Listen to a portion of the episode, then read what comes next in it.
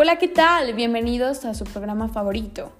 El día de hoy hablaremos del tema patología oral, un desafío para el odontólogo general. Mi nombre es Natalia Belén Ramírez Ortega y soy estudiante de la Universidad Benito Juárez.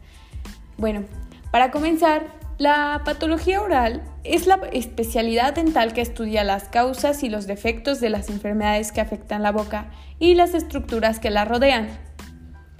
Estas enfermedades pueden involucrar los dientes, los huesos del soporte y las articulaciones temporomandibulares, así como las encías, la lengua y otros tejidos blandos como las glándulas salivales.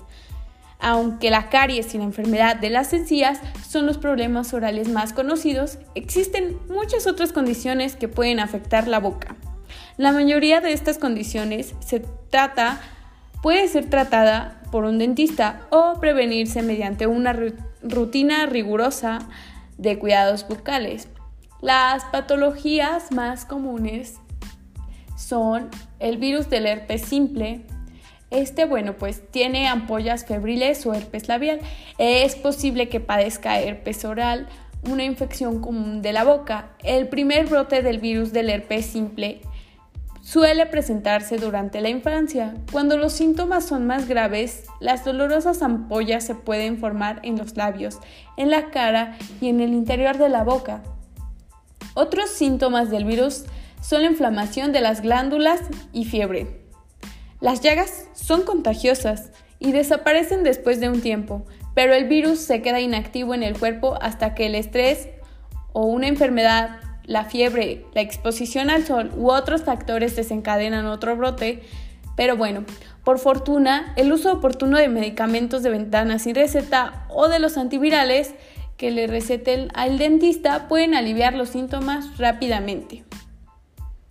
2. Candidiasis. La candidiasis es causada por una sobrepoblación del hongo de la cándida en la boca.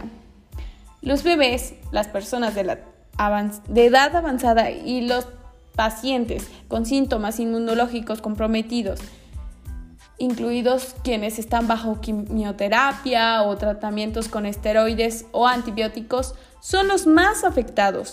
La candidiasis también se presenta con frecuencia en los pacientes que usan dentaduras. Aparece en forma de manchas blancas con relieve en la boca, que se vuelven rojas y se inflaman al rasparlas.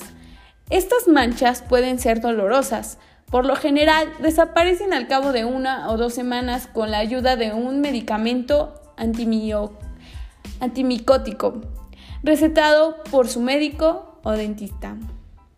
3. Lengua negra vellosa.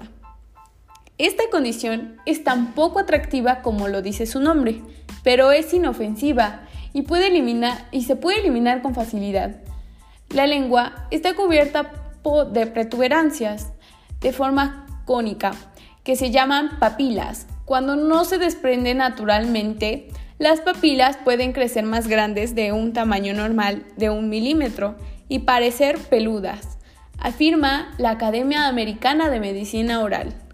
La mala higiene bucal, los medicamentos, la radioterapia y el uso de tabaco son algunos de los factores que pueden causar la lengua negra vellosa.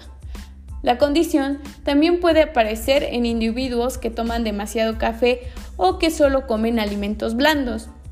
Implementar una excelente rutina de higiene oral, incluso el uso de un raspador de lengua, suele ser la única medida necesaria para resolver este problema. 4. Cáncer oral. El cáncer oral que puede afectar la lengua, la boca, los labios y la garganta es una de las enfermedades orales más graves, pero en muchos casos se puede prevenir.